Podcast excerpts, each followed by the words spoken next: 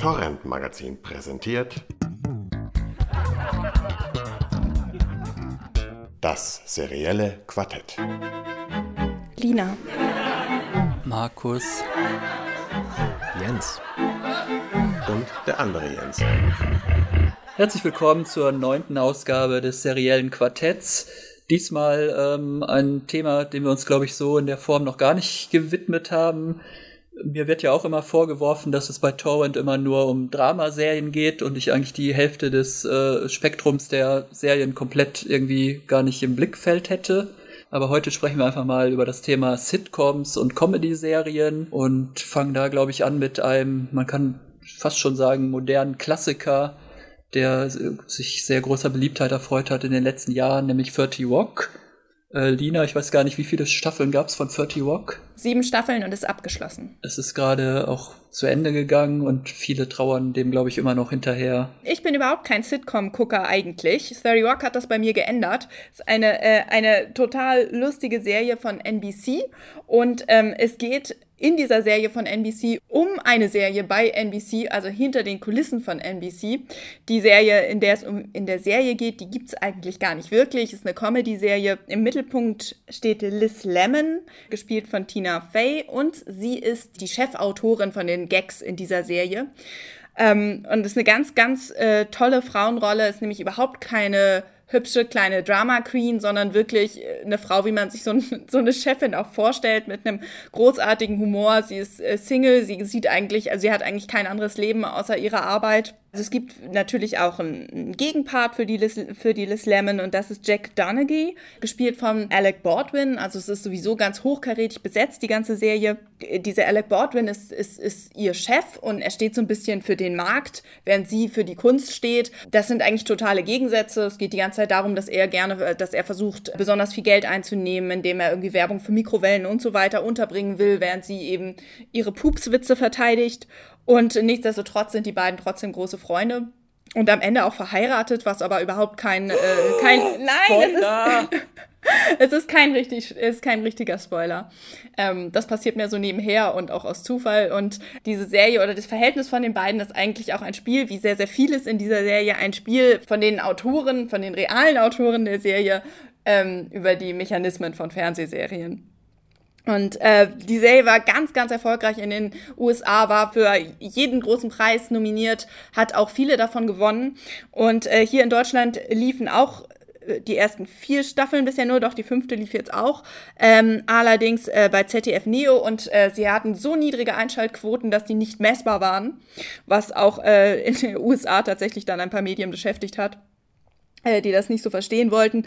Aber es ist eine ganz großartige Mediensatire mit vielen Pupswitzen, mit äh, einer Frau, die ständig Chips isst und ähm, und auch sonst wirklich ähm, sich sehr, sehr vieles traut, was sich andere Serien nicht trauen. Und was wir wahrscheinlich zu überhaupt nie einer Serie sagen werden, aber bei dieser Serie jetzt einmal werde ich das tun. Die Fernbedienung meines DVD-Spielers ist kaputt, also die Batterien sind da drin ausgelaufen, so dass ich jetzt nichts mehr einstellen kann und auch nicht mehr die Sprache ändern kann. Und so kam es dazu, dass ich die Serie auf Deutsch gesehen habe.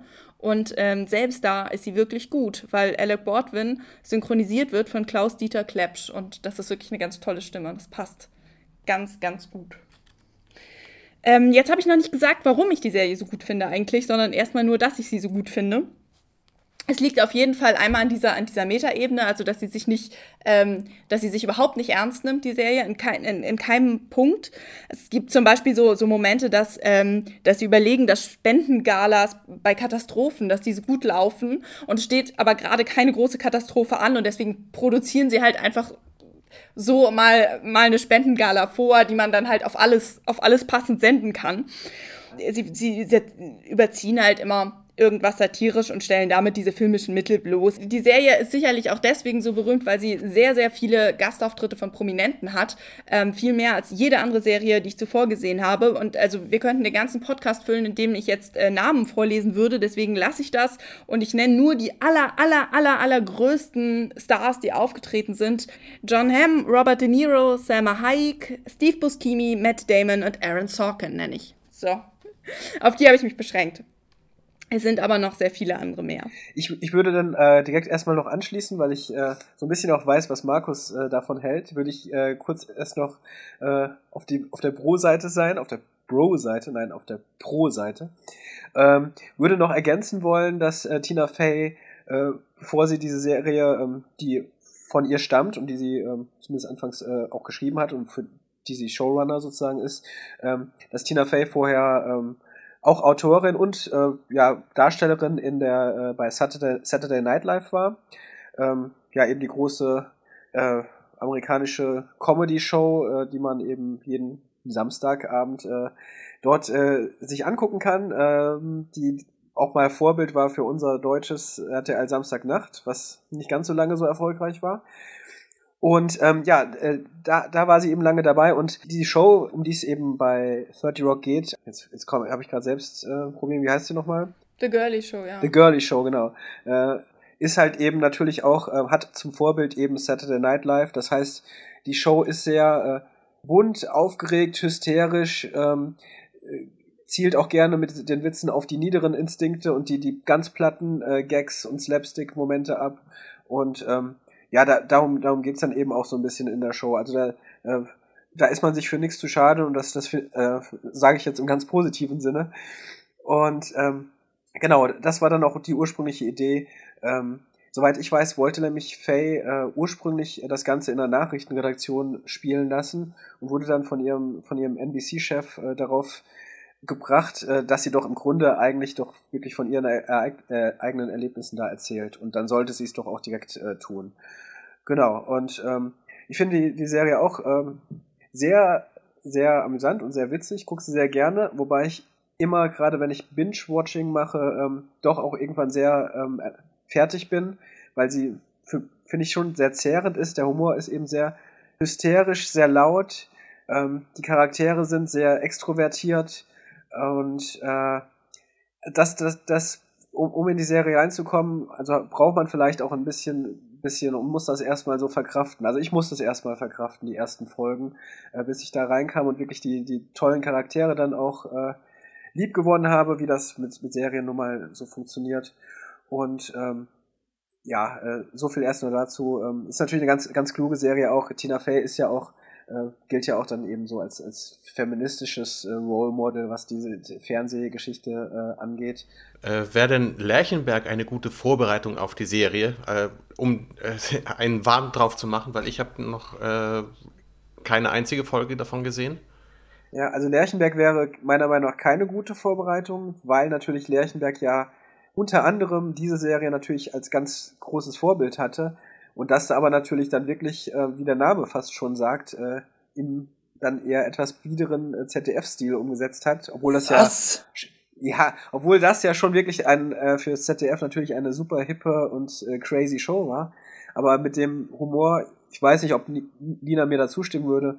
Mit dem Humor von 30 Rock ist das auch nicht ansatzweise zu vergleichen. Mit dem Humor ist es nicht zu vergleichen, wenn man denn, aber wenn man Gemeinsamkeiten suchen will, jetzt außer dass es auch um die Produktion einer, einer Fernsehsendung geht, dann ähm, äh, ist es schon auch eine starke Frauenfigur, die kreativ arbeitet und äh, ähm, ähm, und da immer wieder Hürden in den Weg gestellt kriegt und die nicht diesem gängigen Schönheitsideal entspricht und die auch eine eigene Form von Humor hat. Also wenn man äh, da, das, da, diesen, das könnte man vielleicht, vielleicht als Gemeinsamkeit sehen. Und sonst ähm, ist schon 30 Rock auch deswegen so gut, weil es tatsächlich einen Humor bedient, den ich noch nicht kannte. Also es hat sich so ein, eine, einen ganz eigenen Humor, der jetzt gar nicht so, so viel mit der Thematik zu tun hat angenommen. Und das macht es, glaube ich, so lustig. Also ich arbeite ja auch manchmal beim Fernsehen und ich sehe da jetzt gar keine Gemeinsamkeiten. Also ich würde jetzt nicht sagen, wie, das ist der Fernsehalltag messerscharf. ähm, so, da, das, das ist es jetzt, das ist es jetzt nicht. Es ist wirklich einfach eine Aneinanderreihung von wirklich richtig guten Gags. Und es gibt eine Szene, da steht Tina Fey eben vor dem Gebäude und unterhält sich mit irgendeinem ähm, ähm, Menschen, der offenbar nicht zum Showbiz gehört. Und die, die Star-Moderatorin kommt eben vorbei und sagt zu ihrer Chefin, uh, neues Headset. Und sie sagt, nein, ich unterhalte mich einfach mit jemandem. Also sind so, so Witze, die halt irgendwie einen, schon, schon eine ganz eigene, eigene Art haben.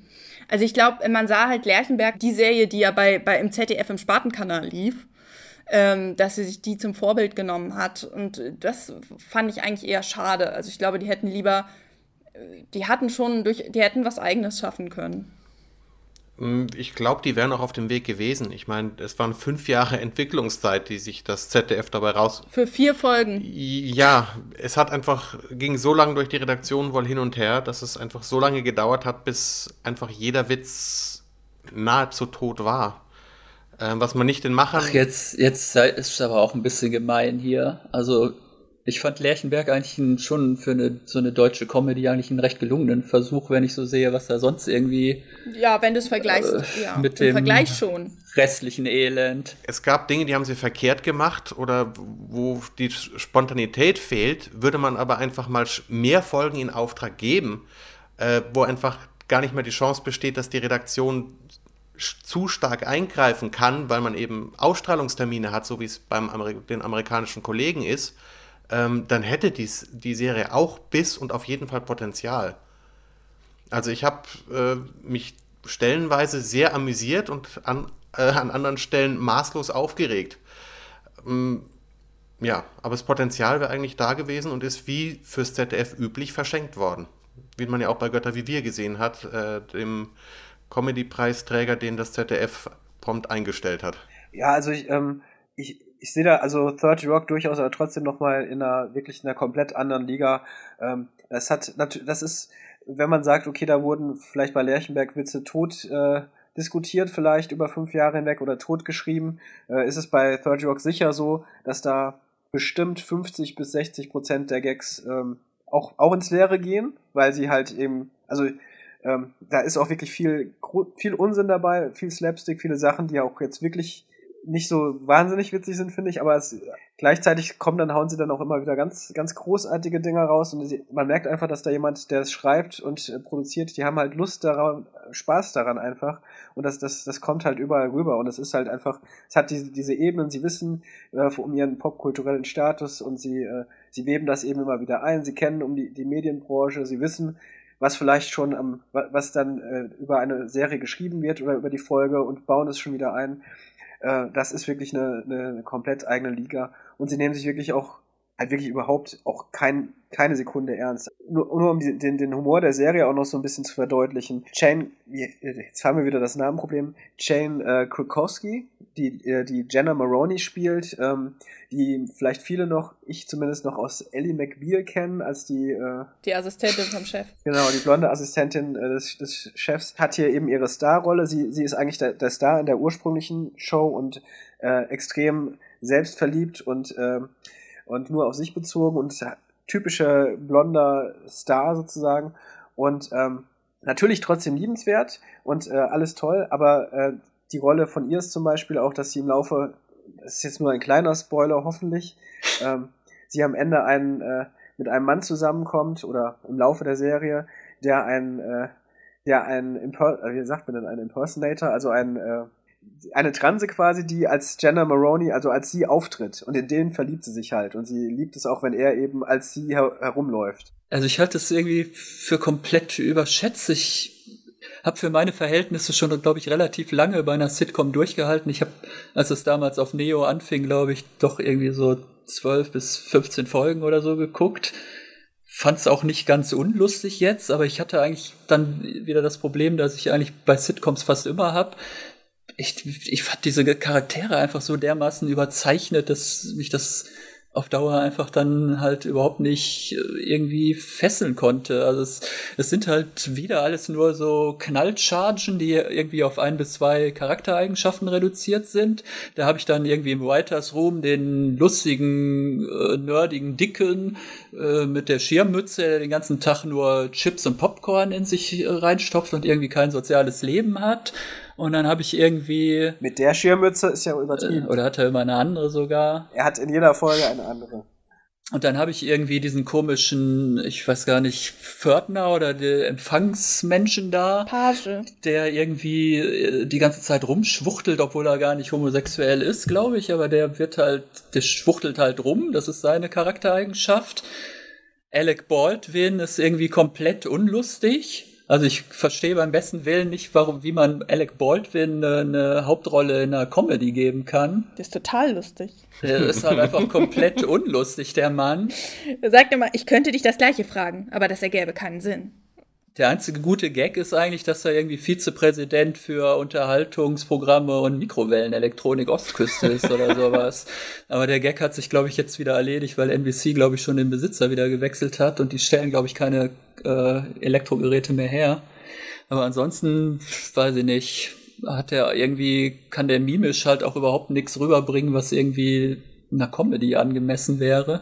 Ja, 30 Rock ja, dann schmeiße ich zur Versöhnung einfach äh, eine britische Serie mit, ich sag mal, ähnlichem Hintergrund ins Rennen. Die ist von 2008, hört auf den Namen Moving Wallpaper, ähm, ist eine, ist nach zwei äh, Staffeln eingestellt worden. Das Großartige daran ist, äh, dass man 14 äh, Tage vor dem Serienstart einer äh, Soap Opera, die auf den Titel Echo Beach hört, ähm, den Produzenten gefeuert hat. Es gibt dann aber eben einen neuen äh, der wunderbar böse äh, von äh, Ben Miller gespielt wird.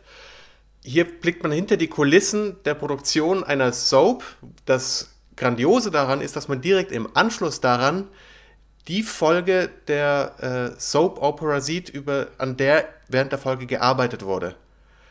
Ähm, ich habe jetzt zwar ke noch keine Folge dieser ähm, Soap Opera geguckt, sondern kenne wirklich nur die, die Moving Wallpaper Variante und die fand ich sehr gelungen, ähm, in ihrem Konzept sehr innovativ und hätte mir gewünscht, dass die da ja das verlängern und weiter ausbauen. Also da habe ich mich wirklich weggeschmissen vor Lachen bei der Nummer. Und wenn noch jemand äh, Bock auf mehr äh, Gastauftritte von Stars hat, die sich selber auf die Schippe nehmen, äh, in weniger Episoden äh, als äh, in 30 Rock, dem sei Extras von, oh Gott, Ricky Gervais äh, empfohlen, der innerhalb von 13 Episoden seiner Serie Extras äh, einfach, ja, sagen wir mal, alle vor der Kamera hatte. Und äh, in durchaus sehenswerten Miniaturen und auch sehr schön, wie, wie ja, Hollywood und vor allem die Darsteller sich, die Schauspieler sich speziell selber auf die Schippe nehmen. Das ist von 2005, das ist nicht schon wieder uralt, äh, von 2005 äh, bis 2007. Gut, wenn wir schon beim Thema Lerchenberg waren äh, und Vorbilder für Lerchenberg, äh, kann man neben 30 Rock bestimmt auch ähm, oder unbedingt diese Serie ähm, als zweite große Vorlage sehen. Episodes, das ist eine britisch-amerikanische Koproduktion, läuft für Showtime in, im US äh, Pay TV und auf BBC in, in UK. Die Serie stammt von David Crane und Jeffrey Cleric. David Crane, das ist der, der heute eigentlich wahrscheinlich nicht mehr arbeiten müsste, weil er sich mit, äh, ich glaube, wie waren es, neun Staffeln Friends wahrscheinlich äh, zur Ruhe hätte setzen können mit dem, was er damit verdient aber er macht immer gerne weiter neue Serien. Episodes ist, glaube ich, seine aktuellste. Läuft seit 2011. Es gibt momentan zwei Staffeln. Es geht um ein äh, britisches Ehepaar, Sean und Beverly Lincoln. Die sind ein erfolgreiches Comedy-Autoren-Duo, die in England einen Preis nach dem nächsten für ihre Sitcom Lyman's Boys abräumen. Und äh, dadurch wird ein amerikanischer Senderchef äh, auf die beiden aufmerksam. Merck Lepidus heißt der. Ja, wie das diese großen äh, Hollywood-Tycoons machen. Er ist natürlich kein Hollywood-Tycoon, nur ein Senderchef, aber vom G von, von der Art her ist er gleich. Ist er insistierend und großzügig und überredet sie dazu, nach Los Angeles zu kommen, um dort eine amerikanische Version ihrer Serie zu machen. Anfangs zieren die beiden sich dann noch ein bisschen, sind aber dann eben natürlich doch geschmeichelt und lassen sich dazu überreden, für einen Pilotfilm nach Hollywood zu gehen. Und als sie dann vor Ort sind, äh, sieht, wer hätte es gedacht, äh, plötzlich doch alles ganz anders aus. Das heißt, die beiden merken schnell, beim Sender hat keiner auf sie gewartet. Der große Fan äh, Lepidus hat die Serie in Wirklichkeit noch nie gesehen. Und das ist auch nur der, der Anfang ihres Albtraumes, weil es geht weiter damit, dass der, der Sender ihnen einen, einen Hauptdarsteller vorschlägt, den sie unbedingt in der, in der neuen Rolle sehen wollen. Und das ist Matt LeBlanc, den einfältigen Frauenliebling Joy aus Friends. Und äh, den sich in so einer Rolle als Direktor einer britischen Elite, eines britischen Elite-Internats vorzustellen, das fällt nicht nur den beiden schwer.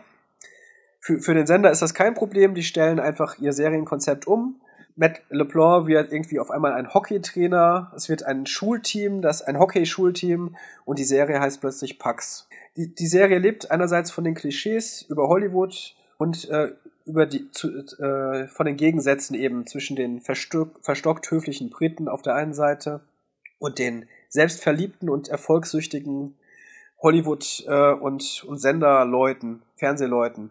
Äh, ja, das kommt eben natürlich schon durch das Aufeinanderprallen der verschiedenen Akzente wieder, was da sehr ausgekostet wird. Die beiden Hauptdarsteller eben in ihrem britischen äh, äh, Stock im Hintern äh, Akzent und äh, immer höflich natürlich trotzdem und die, die, die Amis in ihrer lockeren äh, und doch ja nicht besonders nicht immer ehrlichen Art äh, auf der anderen Seite. Das Gute ist, die Serie wurde hier auf Pro7 Max gezeigt und nämlich im Original mit Untertiteln meiner Meinung nach auch das einzige, wie die Serie funktionieren kann, ähm, damit es wirklich rauskommt. Ähm, Matt, ich, Matt LeBlanc spielt meiner Meinung nach äh, wirklich angenehm selbstironisch, aber nicht so übertrieben, wie es dann äh, zum Beispiel die 30 Rock Charaktere tun. Ähm, ja, die, die ganze Serie ist natürlich sehr selbstreferenziell, aber in der Form eigentlich auch recht oberflächlich, was die Show- und äh, Fernsehbranche ausgeht also da geht es jetzt nicht wirklich tiefer irgendwie rein, dass wir mehr über die Arbeit der Autoren oder Produzenten erfahren. Ähm, es geht mehr um die kleinen Geschichten dazwischen und über die, die äh, Charaktere und ähm, hat, hat eben im Laufe der Zeit entwickelt sich eben diese, diese Geschichte aller Beteiligten. Äh, ja, es ist äh, wenn man, wenn man böse sein will, könnte man die Serie sogar vielleicht als Bieder bezeichnen. Man hat nicht ständig Schenkelklopfer. Und das war schön gesagt. Der Serie ist äh, auch nicht daran gelegen, jetzt irgendwie groß Leute bloßzustellen. Ich mag sie sehr gerne. Zwei Staffeln gibt es jetzt, falls ich das eben nicht erwähnt habe. Eine dritte steht an. Ich glaube, die läuft jetzt schon. Die dritte läuft schon in Amerika jetzt. Ah, ist, ist jetzt angelaufen? Okay. Ist jetzt, ähm, glaube ich, dieser neue Showtime-Seriensonntag da mit ähm, Shameless und danach kommt, glaube ich, Episodes wieder. Genau, aber ansonsten geht's halt weiter und es läuft, glaube ich, auch recht erfolgreich. Also ich bin ja schon wieder irgendwie erstaunt, wie unterschiedlich man so Serien sehen kann weil ich jetzt immer noch nicht verstehe, warum 30 Rock jetzt irgendwie das herausragende Beispiel für eine Satire aufs Fernsehbusiness ist und Episodes ist nur eine nett harmlose, die nicht viel mit der Realität zu tun hat oder so. Also ich habe eigentlich eher nach einer Staffel, die ich jetzt gesehen habe, den umgekehrten Eindruck. Ähm, das scheint mir doch irgendwie wesentlich treffender zu sein, wie das da in Hollywood zugeht. Natürlich auch überzeichnet, klar äh, aber da scheint, scheinen mir doch mehr äh, Wahrheiten übers, über, über so die Serienentwicklung, Serienproduktion irgendwie drin zu stecken, als in, in 30 Rock, wo halt nur ein Haufen aufgescheuchter Hühner irgendwie versucht, halt jede Woche eine, eine Sketchshow irgendwie zu produzieren. Also allein, äh, dass halt diesen, diesem britischen Autorenpaar natürlich immer von den ganzen Sendermitarbeitern immer erzählt wird, ja, hier, der, der äh, Senderboss, der liebt eure Show, der kann sich gar nichts anderes mehr vorstellen, als euch irgendwie als Autoren einzukaufen. Und dann lässt sie dann irgendwie eine Folge später mal beiläufig fallen, er hat die Show überhaupt nie gesehen. Und dann das halt ist natürlich auch der lustigste Witz an der ganzen Geschichte. Man könnte auch als Beispiel aufführen, dass einer der, der, der Running Gags ist, dass Joey einen dicken Schwanz hat, ne? Ja, das hat jetzt aber nichts mit dem Thema TV-Produktion zu tun. Also großartig. Nee, aber mit dem, natürlich mit deinem, mit deinem, mit dem, was du gesagt hast, weil du meintest, du, du diesen Vergleich gezogen hast. Naja, das. Und meintest, das eine ist, eine ist ja albern überzeichnet für dich. So, ich finde, dass Episodes durchaus auch diese albernen, überzeichneten Momente hat, die mir zu überzeichnet sind. Äh, Matt LeBlanc, wie der Jens schon sagte, spielt natürlich sehr schön mit seinem Image. Er hat halt dieses Image des Frauenhelden, der aber halt so ein bisschen oberflächlich ist, nicht viel im Kopf hat. Dann so spielt er sich jetzt selber, kommt da auch manchmal oder die meiste Zeit eigentlich genau so halt auch rüber. Das wird dann aber eigentlich immer wieder gebrochen, dass, dass er dann halt irgendwie eigentlich was ganz Intelligentes sagt oder äh, dass, dass man dann halt plötzlich merkt, dass er irgendwie ein total äh, liebevoller Vater ist und irgendwie total seine Kinder vermisst, weil er halt geschieden ist. Und es gibt halt immer wieder so kleine Brüche, dass, äh, dass man halt merkt äh, oder dass halt versucht wird darzustellen, er ist halt doch nicht die hohle Nuss, jetzt irgendwie nur der Joey, äh, der halt irgendwie nichts äh, anderes auf die Reihe kriegt, als halt immer diese, diesen oberflächlichen Frauenhelden zu spielen. Äh, es gibt dann aber halt auch so Sachen, irgendwie, es fängt, ist glaube ich auch gleich in der ersten Folge oder so, dann kommt dieses Paar halt nach Hollywood, wird da in einem völlig übertriebenen Haus irgendwie einquartiert in irgendeiner gated Community und kriegt dann gleich irgendwelche äh, Lebensmittelpakete nach Hause geschickt Ähm, und genau das hat der Paul Abbott äh, mal auf der ähm, Cologne-Konferenz erzählt äh, vor ein paar Jahren dem ist ja praktisch sowas ähnliches in Wirklichkeit passiert, dass dann halt Showtime seine britische Erfolgsserie Shameless dann halt in Amerika adaptiert hat. Dann ist er halt auch nach Los Angeles gekommen und er hat da auf der Cologne-Konferenz halt erzählt, er hat sich eine Woche lang in seinem Hotelzimmer versteckt, weil er gar nicht äh, halt mit, mit lauter PR-Leuten von irgendwelchen Fernsehsendern dann da in Kontakt äh, kommen wollte, hat dann aber irgendwie äh, Muffins für 100 Dollar halt aufs Hotelzimmer geschickt bekommen, einfach nur so, um sich halt jetzt bei ihm irgendwie Liebkind zu machen. Also das sind halt so, so kleine Sachen halt über die Widersprüche zwischen dem europäischen und dem amerikanischen Fernsehbusiness, die, glaube ich, doch haarscharf beobachtet und sehr gut äh, umgesetzt sind einfach. Ich mag ja beide Serien, das möchte ich erst nochmal hier betonen. Ähm, ich finde es, ich muss, ich muss diese Serien auch nicht gegeneinander stellen. Ähm, ich finde, jede der beiden Serien hat was. Nur 30 Rock äh, ist für, mein, für meinen Geschmack eben viel anarchistischer und äh, viel klüger mit eben vielen Ebenen, die da, die doch dahinter spielen, äh, und sei es halt eben, um irgendw meinetwegen irgendwelche Uni-Studienarbeiten äh, zu schreiben. Ähm, Episodes ist halt eben, äh, das ist alles nett und ich mag es wirklich sehr gerne und äh, finde es sehr lustig, nur es erzählt ja wirklich äh, im Grunde überhaupt nichts Neues. Das heißt, wenn man äh, wirklich vielleicht sowas wie The Player mal gesehen hat von Robert Altman, den Film, oder ähm, äh, vielleicht auch Entourage mochte auf, auf HBO, die ja auch eben das, das Filmgeschäft eher so beleuchtet. Das sind alles Sachen äh, und Klischees, die da wiederkommen. Die sind auf super äh, charmante Art und Weise und ähm, das, da kommen auch einige nette kleine Sachen, aber es ist halt eben wirklich nichts, ähm, nichts Neues im Grunde. Also das, was da erzählt wird, das hätten wir uns vorher uns ja auch alle schon erzählt, würde ich mal sagen. Ne? Eben im, Platt gesagt die oberflächlichen Amis und die äh, die äh, etwas äh, verstockten Briten und alle Shows, die nach in die USA kommen, werden komplett äh, auf den Kopf gestellt und es, äh, es wird äh, gegen, den, gegen den Strich gebürstet und am Ende gewinnt doch die, die, Send äh, die Sendung mit dem Hund, mit dem sprechenden Hund. Äh, und das ist die neue Show. Also ich finde äh, zum Beispiel auch Episodes sieht viel besser aus. Episodes ist aufwendiger. In Episodes habe ich irgendwie ein, echt, ein, echt, ein echtes Meer. Da habe ich Szenen, die in LA wirklich am Strand gedreht sind. Da habe ich aufwendige Außenaufnahmen. Da habe ich Leute, die mit dem Auto durch die Stadt fahren. In 30 Rock habe ich irgendwie einen Establishing-Shot von, von halt diesem Rockefeller Center 30 oder was das da ist. Äh, von, von dem äh, Firmenhauptquartier. Und danach habe ich halt immer dieselben drei Innenräume, wo halt immer dieselben sechs Charaktere da rumlaufen und und dann geht der eine ab und der andere kommt von links und der andere geht von rechts wieder ab. Also das ist, glaube ich, dieses grundsätzliche Problem, warum ich mit Sitcoms irgendwie nichts anfangen kann.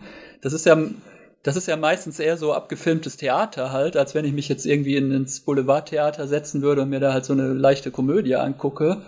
Hab immer dieselben Innenräume, hab halt äh, ein recht einfach gehaltenes äh, Bühnenbild sozusagen und hab da irgendwie überhaupt keine filmischen Werte irgendwie drin und Vielleicht erklärt mir der Jens Prausnitz ja nochmal, äh, warum das denn filmisch so viel wertvoller ist, dass die äh, Sitcoms jetzt meistens nicht mehr äh, vor Publikum mit einem Multicamera-Verfahren aufgezeichnet werden, sondern jetzt mit einem Single-Camera-Verfahren. Da lese ich ja immer, das ist jetzt so, das ist eine ganz andere Qualität, die die Sitcoms dadurch gegenüber früher gewonnen haben. Und immer wenn irgendein Sender ankündigt, er macht mal wieder eine Multicam, dann lese ich gleich in irgendwelchen Internetplattformen, oh Gott, das kann ja schon nichts werden, das ist ja, das ist ja schon total billig dann irgendwie Multicam. Ja, es ist, ist eine Geschmacksfrage. Äh, genauso wie äh, ob man einen Love-Track äh, also, oder das Canned Laughter äh, aus der Dose, das Gelächter mag oder ablehnt. Es hat alles seine Qualitäten, seine Vor- und Nachteile. Also geschichtlich ist es, ist es so, dass die Sitcom an sich auch aus dem Radio kommt, wo eben auch Radioshows vor Publikum aufgezeichnet wurden. Und die ursprünglichen Sitcoms sind eben auch Mehrkamera-Sitcoms, die eben, wie du auch sagst, vor in ein, relativ einfachen Kulissen, die sich auch immer gerne wiederholen. Also daher auch die ständigen äh, Wohnzimmer-Szenarien äh, der frühen oder auch bis in die 80er Jahre hinein Sitcoms, ähm, die auch wunderbar daran zu erkennen sind, dass ihnen die vierte Wand fehlt. Daher auch die Bezeichnung Fourth Wall Sitcom, weil dort eben das Publikum sitzt und live äh, auf das reagiert, was die Darsteller eben spielen. Was den Schauspielern natürlich das Spiel erleichtert, weil sie, äh, sobald äh, ein Publikum auf sie reagiert, können sie mit dem Publikum spielen. Also wie beim Theater im Prinzip. Also das humorvolle Spiel wird dadurch authentischer oder publikumsbezogener. Selbst wenn es dann in der Synchronisation durch einen Love-Track ersetzt wird. Im Multicam-Verfahren werden, wird diese Szenerie von mehreren Kameras gleichzeitig aufgezeichnet. Das heißt, man kann auch live schneiden. Die Produktion ist dadurch schneller abschließbar, was früher sicher auch äh, ein Argument war, das auf diese Weise durchzuziehen. Und der neuere Trend, der irgendwann so, ich sag mal, ab Ende der 80er, Anfang der 90er Jahre anfing, häufiger Single-Cam-Programme äh, aufzunehmen, erhöht natürlich den, den Production Value, wie du auch schon angeführt hast, weil es filmischer wird. Was dadurch aber fehlt, ist eben der direkte Bezug zum Publikum. Also man muss das Timing durch Schnitt erzeugen wozu die, die Macher hinter der Kamera ebenso wie die Darsteller vor der Kamera ein entsprechendes Talent mitbringen müssen. Und das ist schwerer zu reproduzieren als im klassischen Verfahren. Dann gibt es aber auch Mischformen, die beides machen. Also da führe ich äh, als Beispiel gerne IT-Crowd an, die ihre Szenen im Keller äh, definitiv vor Live-Publikum äh, eingespielt haben, aber auch äh, immer wieder Szenen haben, die woanders spielen, ähm, was man dann filmischer auflösen kann.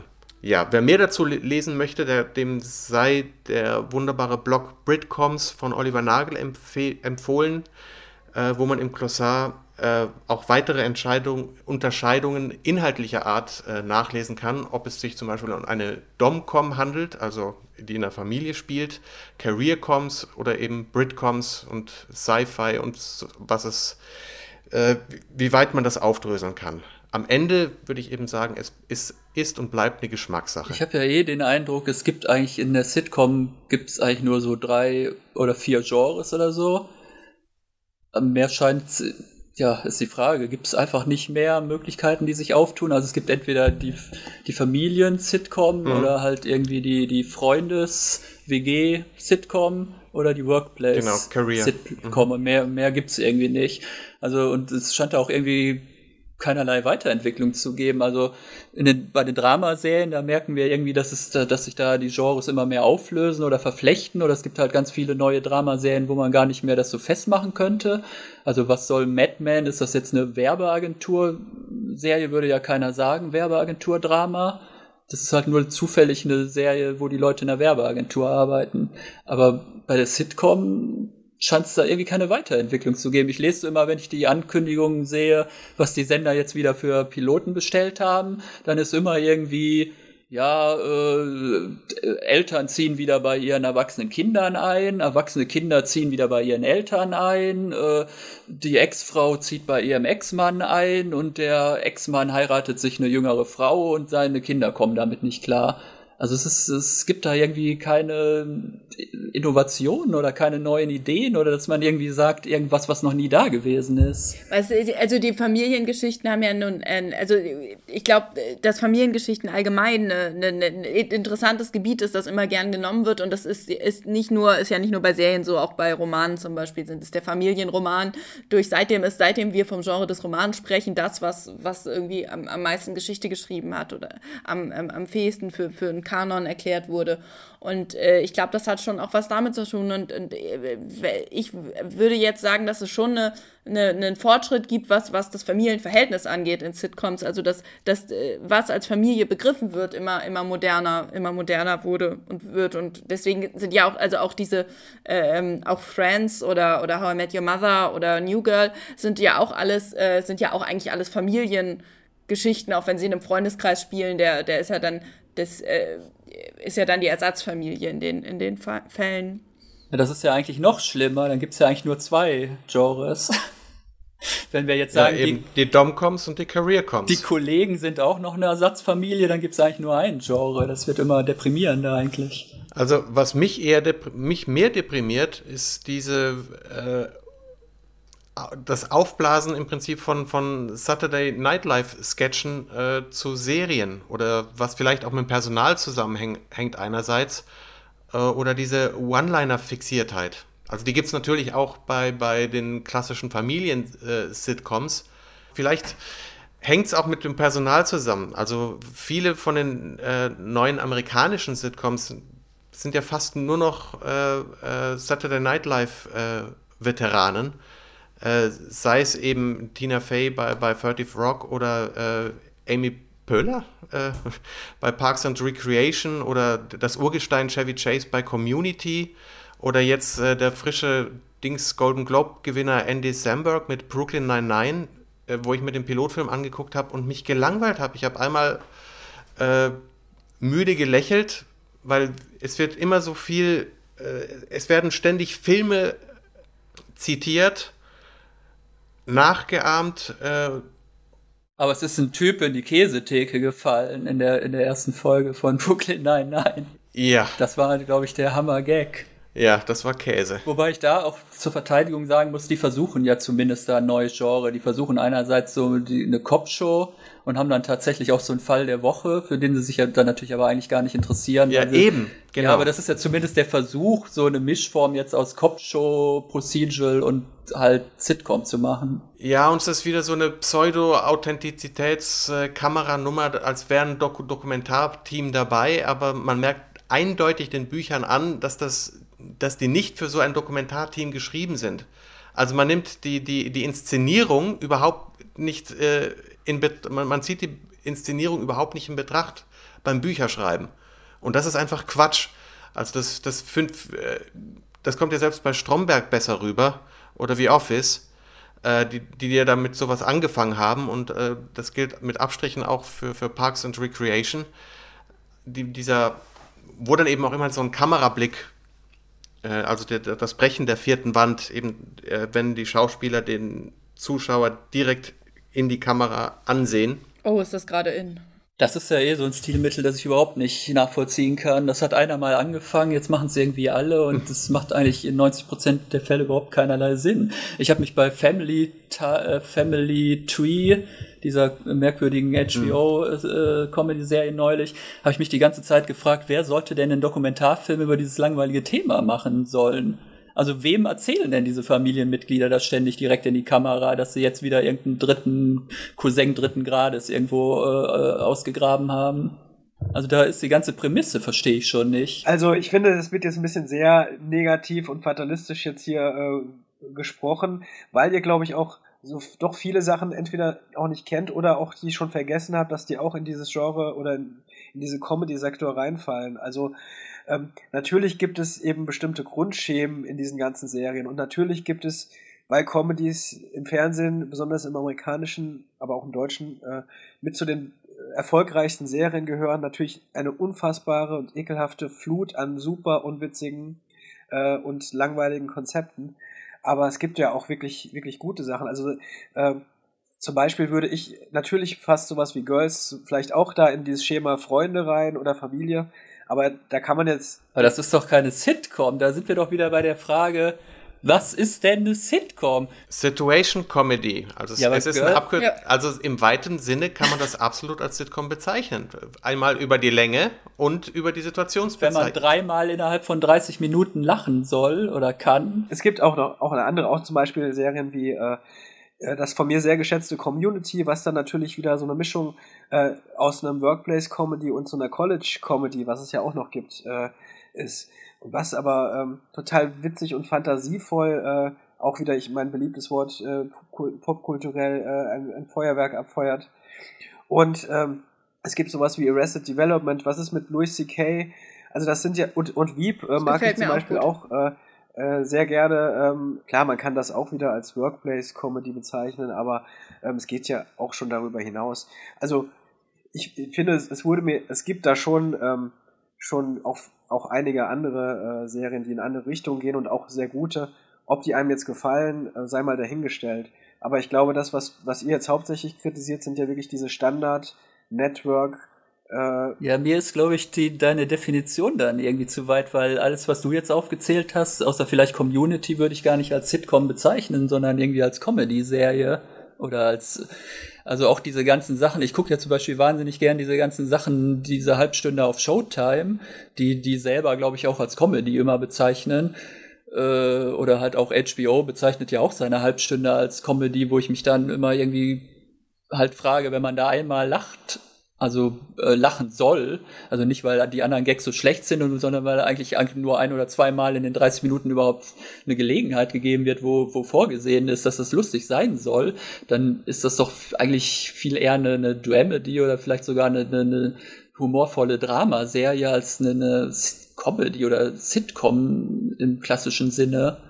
Also zum Beispiel so eine Serie wie ähm, The Big C auf Showtime, das ist allein das Thema. Das Thema ist, eine Frau hat Krebs und es äh, schließt mit ihrem Leben ab. Also das ist jetzt nicht das, was ich äh, als su super lustiges Komödienthema irgendwie ansehen würde. Und ich finde eigentlich auch, dass mindestens 50 Prozent äh, das eigentlich Drama-Elemente hat. Okay, also ähm, das habe ich allerdings ja auch nie genannt und ich glaube, also Big C ist schon, wird schon auch als Dramedy genannt. Also die Unterscheidung, was ist jetzt Comedy und was ist Sitcom, was ist Situation Comedy, äh, fällt mir tatsächlich auch immer schwer und nicht so hundertprozentig. Ich habe im Vorfeld versucht, äh, unsere, unseres äh, Podcasts auch da mal genauer hinterzukommen, aber hundertprozentig genau ist mir diese Trennlinie auch nicht klar geworden. Äh, teilweise sieht man dann. Äh, also es gibt ja auch Mischformen dadurch. Also äh, gerade Arrested Development war äh, nach, wie wir es schon in früheren Podcasts hatten, Parker Lewis oder Malcolm in the Middle, ist das die Serie gewesen, die, die mit perfektem Timing mit Schnitt, Überschnitt Comedy erzeugt hat. Mit Flash Forwards, Flash Backwards, Flash irgendwo hin, die wirklich Tempo und Komödie erzählen über Schnitt. Und das ist selten wieder so virtuos äh, gemacht worden. Vielleicht mit, oder läuft er immer noch. Better of Ted fällt mir noch ein, die haben äh, waren auch hervorragend. Ich möchte äh, auch noch mal ein deutsches Beispiel nennen. Den Tatortreiniger waren genau. jetzt wieder drei Folgen. Ich dachte, Ohne dass wir jetzt das, das, nächste, das Fass wieder aufmachen, wo wir schon oft genug drüber geredet haben, Sendeplätze und so weiter. Ähm, ähm, zum, zum, zum, Thema Comedy. Ähm, auch, äh, auch wirklich äh, sehr lustig, eigene Form von Humor gefunden, mhm. eigene, eigene Art der Präsentation gefunden. Oder Nonstop Nonsense zum Beispiel. Also das ist ja die Qualität. Ja, nee, das ist ja eine Sketchnummer. Also wenn nur Sketche aneinandergereiht werden, dann ist es keine äh, Situation-Comedy mehr. Und äh, das, wenn Schotti an einen Tatort kommt und da auf was auch immer trifft, außer auf einen Blutfleck, den es zu reinigen gibt, dann hat man eine ganz klassische Situation und aus der wird komödiantisches Potenzial gezogen. Und das wird innerhalb von 23 bis 24 Minuten ausgereizt, mit Lachtrack oder ohne, in dem Fall halt ohne. Und das ist für manche Leute witzig und für andere nicht. Also die erste klassische Sitcom auf einem Network sogar. Äh, seit Friends, glaube ich, die ich tatsächlich gucke und die ich lustig finde. Friends ist doch scheiße. Friends ist großartig. Also so wird das nichts mehr. Leute, Leute. Es sind auch zehn Staffeln übrigens. Waren das nicht noch mehr? Waren das nicht zwölf? Nein, vorhin so? hat jemand neun gesagt, das sind aber zehn. Zehn nur. ne, fühlt sich nämlich wie 20 an. Du wolltest was zu The New Girl erzählen. Ja, du hast mir doch schon meine Überleitung gerade kaputt gemacht. Ich habe bei New Girl eh nie verstanden, die, das, die, die war doch, das war, ist doch einfach ein Charakter aus Weeds genommen und dem eine eigene Show gegeben, oder?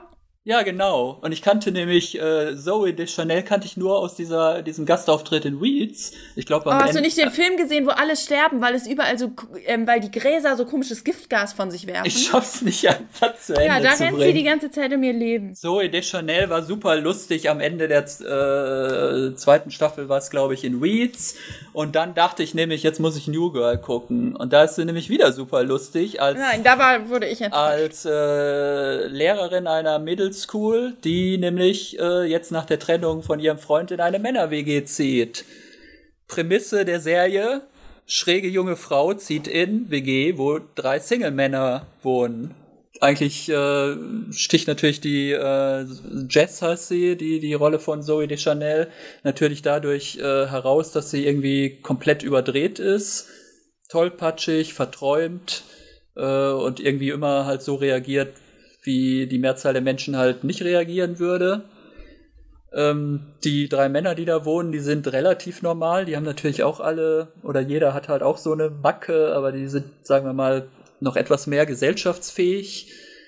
Da hätten wir einmal den Nick, das ist so der Slacker, der irgendwie als Barkeeper hängen geblieben ist, total antriebslos, äh, kann auch nicht so richtig seine Gefühle zeigen. Äh, ich fand sehr schön, in dem Wikipedia-Beitrag wird er als Grumpy Young Man bezeichnet. Das trifft, glaube ich, ganz gut auf seinen Charakter zu. Dann wohnt da noch der Schmidt, das ist genau das Gegenteil, das ist so ein selbstbewusster Frauenheld und er ist äh, ein erfolgreicher Marketing-Mitarbeiter. Und als drittes wohnt da noch Winston da, ein Ex-Basketball-Profi, der allerdings recht unsicher im Umgang mit Frauen auch ist. Und ähm, ja, der ist eigentlich so am, am schlechtesten auscharakterisiert. Also ich weiß nicht so recht, was seine Charaktereigenschaften da eigentlich äh, großartig sein sollen. Die Handlung dreht sich jetzt meistens um die Beziehungen halt dieser Freunde untereinander und natürlich auch zu diversen Love Interests und Partnern, die dann so ins Spiel kommen. Inspiriert ist das Ganze äh, angeblich bei den, äh, ja, bei den WG-Erfahrungen, die die äh, Showrunnerin äh, Elizabeth Merriweather selber in Los Angeles gemacht hat, wo sie halt eine Zeit lang immer regelmäßig von einer WG in die andere umgezogen ist. Das Ganze kann man als Mischung aus Comedy und Drama halt auch ansehen über die Probleme von Menschen zwischen 30 und 40, die einerseits jetzt äh, erwachsen werden, aber trotzdem irgendwie versuchen, an ihrer Jugend äh, immer noch weiter festzuhalten, obwohl sie das eigentlich die, die Zeit oder das Lebensalter halt schon überschritten haben. Äh, der Regisseur Jay Kasten, den man eingekauft hat, der unter anderem auch bei Freaks and Geeks äh, beteiligt war, ähm, hat das Ganze mal auf den Punkt gebracht, dass es eine Show ist, die eigentlich für den Attractive Dirk äh, werben würde, also irgendwie so den, den Nerd, der aber trotzdem halt irgendwie attraktiv ist. Und Mary Weber selber sagt, dass jede Story immer in einem emotionalen Bogen begründet sein muss, statt immer nur vom Witz auf die Story zu kommen, weil andersrum wird es halt nicht funktionieren, äh, wenn man irgendwie erst den Witz hat und daraus dann versucht, eine Story zu bauen. Das wird halt zu nichts ah, führen. Das ist doch genau die Definition, warum ich sagen würde, dass sowas wie Brooklyn Nine-Nine für mich nicht funktioniert. Weil mir genau so ein Bogen da fehlt. Ja, und deswegen funktioniert für mich vielleicht New Girl, weil ich halt äh, irgendwie diese Charaktere, die natürlich einerseits überzeichnet sind, ich kann mir aber andererseits, also sie sind andererseits nicht so sehr überzeichnet, dass ich mir nicht vorstellen könnte, dass es irgendwo vielleicht wirklich eine WG gibt, wo solche Typen halt zusammen wohnen.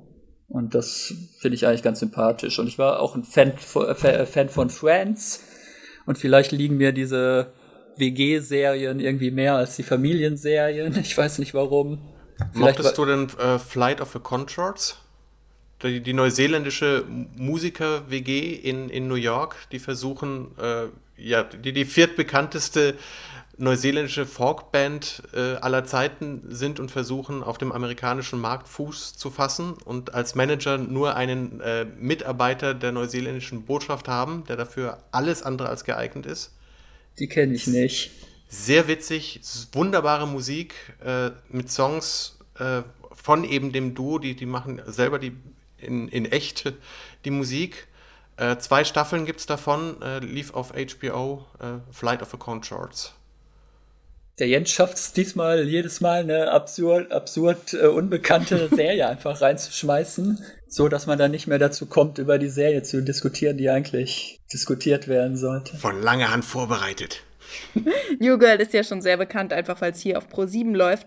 Ich kann das schon verstehen. Ich finde auch, dass eine WG tendenziell ein guter Ort für Comedy ist. Ich finde auch, dass, dass Zoe Dejanel wirklich was hat. Also ich finde schon, dass die, dass die charmant ist. Ist schon auch einzigartig und das, das, das macht schon auch Spaß und ich musste auch ab und zu lachen. Ähm, ich habe ein Problem damit, mir ist es ein bisschen alles zu prüde. Also irgendwie, es gibt ja irgendwie eine ganze Folge, wo es darum geht, dass sie nicht das Wort Sex aussprechen kann und will. Und es war irgendwie, hat es für mich immer so ein bisschen, so ein bisschen getrübt. Aber ich finde durchaus auch, dass diese, also die, diese Figur, die, die mag ich auch. Wobei das natürlich äh, die Prämisse ist oder wo, glaube ich, die Zuschauerschaft gespalten wird. Die Hälfte der Leute hassen sie, können sie nicht länger als zwei Minuten ertragen. Und dann hat man natürlich ein Problem mit dieser Serie, wenn man halt mit der Art von Zoe de Chanel nicht klarkommt. Oh, jetzt bin ich, jetzt bin ich auch ganz schön hin und her gerissen. Also gibt es die Möglichkeit, sie irgendwie nicht gut zu finden oder sie, dass sie einem auf die Nerven geht und man trotzdem die Serie lustig findet? Also sie geht mir nicht auf die Nerven, aber so richtig super lustig finde ich die Serie halt auch nicht. Ist jetzt un undankbarer Kommentar, nachdem du dir gerade so nett vorgestellt ja. hast, aber du warst ja bei mir auch nicht besonders nett. ich lese halt im Internet immer die Hälfte der Leute, also ich glaube, die Quote ging ja auch äh, im Laufe der ersten Staffel von irgendwie um die Hälfte zurück. Das war wahrscheinlich genau die Hälfte, die sich gedacht hat, ich kann diese Frau nicht mehr sehen. Wenn sie in ihrem Blümchenkleid und trällernd morgens aus ihrem Zimmer kommt, dann möchte ich den Fernseher einschlagen. Und die andere Hälfte der Zuschauer denkt sich wahrscheinlich, super Frau, das ist endlich mal so, eine habe ich noch nicht im Fernsehen gesehen genau das will ich jede Woche sehen. Mit so einem will man aber nicht zusammenwohnen. Nicht. Das ist aber auch schon so ein bisschen Frauenhass dann, oder? Also ich, ich finde zum Beispiel, ich, ich habe bei äh, diesen, diesen Hype um Scrubs nie verstanden, weil doch die Hauptfigur nun wirklich der unsympathischste Mensch auf Erden ist. Und den, also den wollte ich immer killen. Und das hat dann überhaupt niemand verstanden. Obwohl kein Mensch so ist wie der, haben halt alle immer gesagt, ach Mensch, und das kann doch nicht sein. Der kriegt die gleiche Figur, kriegt noch die, die Serie wie How I Met Your Mother. Da wird auch noch mal diese Figur aufgewärmt. Gewärmt, und da hat jeder das wärmste Verständnis für, weil wenn halt eine Frau mal ein Blümchen Blümchenkleid anzieht und mal fröhlich vor sich hinsingt, dann darf sie gehasst werden. Das ist irgendwie, ja, weiß ich nicht. Ich finde ich find das, also ich finde sie als, als, als Frauenfigur, finde ich sie sympathisch. Gibt es eigentlich, äh, um vielleicht auch zu einem Abschluss zu kommen, äh, Sitcom- oder Komödienklassiker, auf die wir uns einigen können? Ja, Sports Night natürlich. Ja. Ich grätsche dir jetzt mal dazwischen. Ja, grätsch. genau, da können wir uns drauf einigen, weil, weil du sie gesehen hast als einziger von uns. Äh, ich muss noch eine Sache, die kann ja auch davor geschnitten werden und die geht eh unter das noch hinzufügen. Zu, weil ihr gerade nochmal die Quote erwähnt habt von, von New Girl.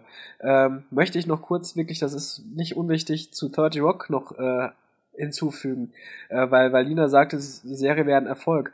Äh, was Preise angeht, auf jeden Fall, weil sie ja wirklich ohne Ende äh, Preise abgeräumt hat. Die Quote dagegen, auch in den USA, ist nicht so schlecht wie bei, bei ZDF Neo, der Erstausstrahlung, aber äh, durchgängig auch schon äh, sehr, sehr schlecht gewesen und ist wirklich auch nur so als, als Kritikerliebling äh, über sieben Folgen, äh, sieben Staffeln mitgeschleppt worden. Also die Serie hat schon äh, einen weitaus höheren Status bei Kritikern als bei den Zuschauern, also zumindest bei den Fernsehzuschauern gehabt. Das nur so noch am, als Klugscheißer-Kommentar am Ende. Ja, und ansonsten natürlich die Cosby Show. Ist natürlich. Nee. Ja, was? Ach komm.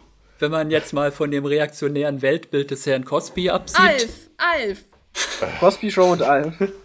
ja, darauf können wir uns einigen. Nee, auf Alf können wir uns nicht einigen. Dann lieber Morg vom Org. Was? Mein Gott. Du wieder mit deinen 70, 70er-Serien. Kennt wieder keiner. Morg vom Org ist Anfang der 80er. Ja, äh, ich bin und, 86 geboren. Wenn das so weitergeht, sind wir in den 50er Jahren angekommen. Die Cosby Show äh, fand ich sehr nervig und das war eine derartige Befreiung, als endlich El Bundy diesen Kram vom Fernseher gewischt hat. Äh, also die schrecklich nette Familie, Married with Children, war ein, ein Lichtblick an Political äh, Incorrectness die sowas von überfällig war. Ja, aber die Cosby Show ist nicht politisch korrekt, die ist einfach, die hat, der hat halt einfach Langweilig. ein reaktionäres Weltbild, was er da vermittelt. Aber sowas von. Das ist einem aber als, als Kind oder als, wo ich das halt gesehen habe, als Jugendlicher ist mir das halt nicht so aufgefallen. Ich glaube, das erste Mal aufgefallen ist es mir dann, als Fio mal irgendwie, weiß ich nicht, wegen Fahren ohne Führerschein oder irgendwas verhaftet wird und mhm. sein Vater ihm dann eine ganz merkwürdige Standpauke hält und die äh, endet dann mit, als du zur Welt gekommen bist, habe ich dich als alles Mögliche gesehen, als Arzt, als Rechtsanwalt, als Lehrer, aber nie habe ich gesehen, dass ich dich mal von der Polizeiwache abholen muss, weil du ohne Führerschein Auto gefahren bist. Das war, glaube ich, so der Punkt, wo ich jetzt irgendwie dachte, äh, okay, ja, also ja. die Kinder sind. Okay, wir einigen uns nicht auf die Bill Cosby Show. Können wir uns denn auf Roseanne einigen? Uh, schon eher. Also Roseanne war für mich die, die perfekte Mischung aus, aus äh, Drama in dieser White Trash Familie, wie auch immer, und das Leben trotzdem mit Humor nehmen.